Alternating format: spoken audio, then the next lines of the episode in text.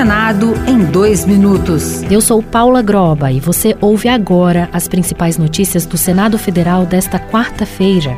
A Comissão de Meio Ambiente aprovou o projeto que exige autorização prévia de órgão federal para o corte ou a retirada de vegetação da floresta amazônica. A proposta segue para a Comissão de Constituição e Justiça. O relator, Jean Paul Prats, do PT do Rio Grande do Norte, alterou o texto original para que, no lugar do Poder Legislativo autorizar, haja a anuência prévia do órgão federal competente. Essa solução envolve, eh, resolve eventual inconstitucionalidade e permite a participação do IBAMA no processo de ASV, que, em regra, é competência dos estados. O Congresso Nacional deve votar novas regras de distribuição do dinheiro das emendas de relator, que somam 19 bilhões no ano que vem. O projeto é uma tentativa de demonstrar transparência e impedir que o Supremo Tribunal Federal declare a inconstitucionalidade desse repasse.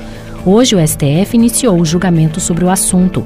Em dezembro do ano passado, a ministra Rosa Weber determinou por liminar que o Congresso adotasse as medidas de transparência para as emendas chamadas de RP9. O senador Marcelo Castro, do MDB do Piauí, espera que a regra faça o Supremo Tribunal Federal rejeitar o pedido para o fim da emenda de relator que libera recursos para obras e serviços nos estados, municípios e entidades filantrópicas.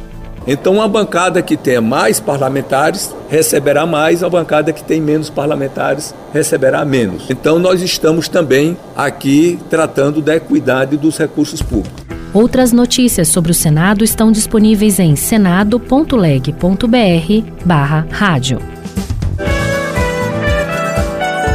Senado em dois minutos.